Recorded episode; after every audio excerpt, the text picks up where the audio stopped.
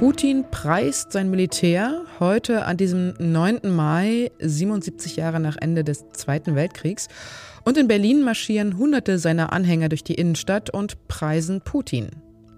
Außerdem in diesem Was jetzt Update von Zeit Online zwei Frauen schreiben Geschichte. Ich bin Elise Landcheck und mehr dazu hören Sie gleich. Redaktionsschluss für diesen Podcast ist wie immer 16 Uhr.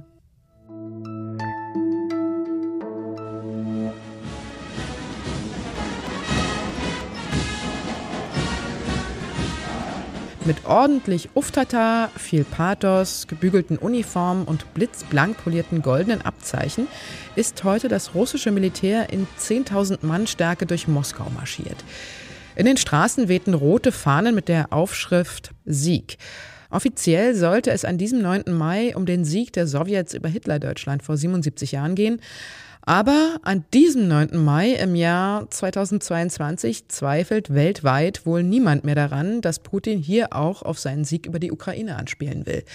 Und was heißt eigentlich anspielen? Also in seiner Rede zum Jahrestag zog er die Parallele recht deutlich. Wahrhaft patriotisch habt ihr den Feind bekämpft. Bei Moskau und Leningrad, Kiew und Minsk, Stalingrad und Kursk, Sevastopol und Kharkov. Und so kämpft ihr auch jetzt, in diesen Tagen für unsere Leute im Donbass, für die Sicherheit unserer Heimat, Russland.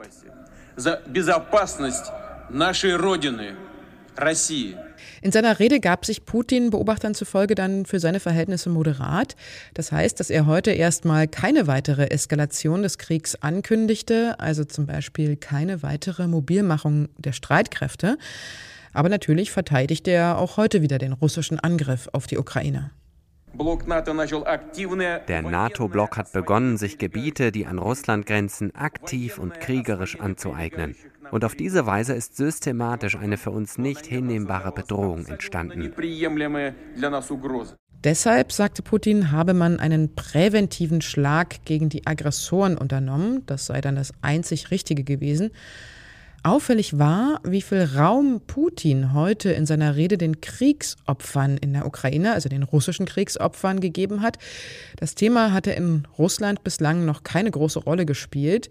Und für die Familien von Gefallenen hat er heute zum ersten Mal Hilfen angekündigt.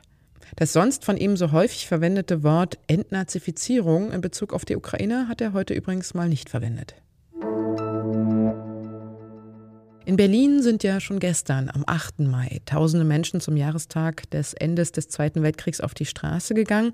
Auch Befürworter des russischen Angriffskriegs auf die Ukraine waren dabei. Und auch heute haben sich bei zahlreichen Gedenkveranstaltungen und Kundgebungen wieder sehr viele Menschen in Berlin versammelt. Vor dem sowjetischen Ehrenmal im Treptower Park zum Beispiel. Dort legte der russische Botschafter Netschajew Blumen zu Ehren der Gefallenen im Zweiten Weltkrieg nieder. Die Berliner Polizei war in der ganzen Stadt mit mehr als 1800 Einsatzkräften unterwegs und deren Sorge galt vor allem auch gewaltbereiten Rockern, die sich pro-russischen Demos anschließen wollten. Die Rocker von der Gruppe Nachtwölfe aus Frankfurt am Main, die Präsident Putin und seine Politik verehren, sind dann am Nachmittag auch am sowjetischen Ehrenmal eingetroffen und haben sich dort mit russischen Fahnen fotografiert, obwohl eigentlich das Zeigen von Fahnen, Uniformen und dem Z-Symbol von der Polizei zuvor verboten worden waren. Zeit Online-Reporter Dominik Drutschmann war heute am russischen Ehrenmal unterwegs und hat uns in einer Sprachnachricht seine Eindrücke geschildert. Die Stimmung heute am sowjetischen Ehrenmal im Treptower Park in Berlin war, wenn ich es mit einem Wort beschreiben müsste, dann würde ich sagen, angespannt. Es war so, dass an der großen Statue des Soldaten mit Kind und ähm, zerstörtem Hakenkreuz sich vor allem, würde ich mal sagen, die pro-russischen Personen aufgehalten haben. Da waren dann teilweise auch Typen in irgendwie Rockerklamotten dabei, so Beineabschrauber, grimmiger Blick. Sonnenbrille, ähm, solche Typen. Da waren aber auch sehr auffällig gekleidet und geschminkte ältere Frauen, die es dann doch teilweise geschafft haben, noch ein Barett mit reinzubringen. Also irgendwelche Sachen, die dann doch noch irgendwie ihre Unterstützung des russischen Regimes zeigen. Es gab aber wirklich alles Mögliche dort vor Ort. Was mir auf jeden Fall noch aufgefallen ist, ist die inflationäre Benutzung des Wortes Faschist. Also jeder und alles war für die Gegenseite immer gleich ein Faschist. Das soll auch heißen, dass es zu richtigen Gesprächen und ordentlichen ähm, Kommunikationswegen eigentlich auch nicht gekommen ist. Die haben verbal allermeistens, wenn sie aneinander geraten sind, ganz schön aufeinander eingehauen. So hat es unser Zeit-Online-Reporter Dominik Drutschmann wahrgenommen. Seine Reportage von der Kundgebung am sowjetischen Ehrenmal erscheint heute Abend auf Zeit.de. Ich kann euch eins versprechen. Ich werde mich nicht mit dem Symbolwert dieser Entscheidung zufrieden geben.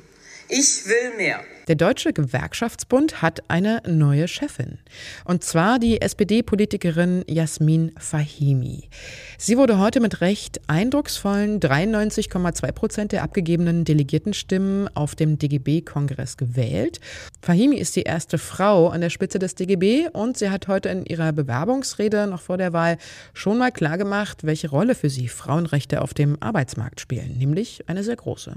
Wir müssen die Rechte und Ansprüche von Frauen in der Erwerbsarbeit stärken. Wir müssen die existenzielle Selbstständigkeit von Frauen absichern und ihr zu ihrer vollen Selbstbestimmung zum Durchbruch verhelfen. Es ist eine Schande, mit welchen Minischritten wir dort immer wieder uns durchkämpfen müssen. Aber liebe Kolleginnen und Kollegen, das muss unser Ziel und auch unser gemeinsames Ziel bleiben.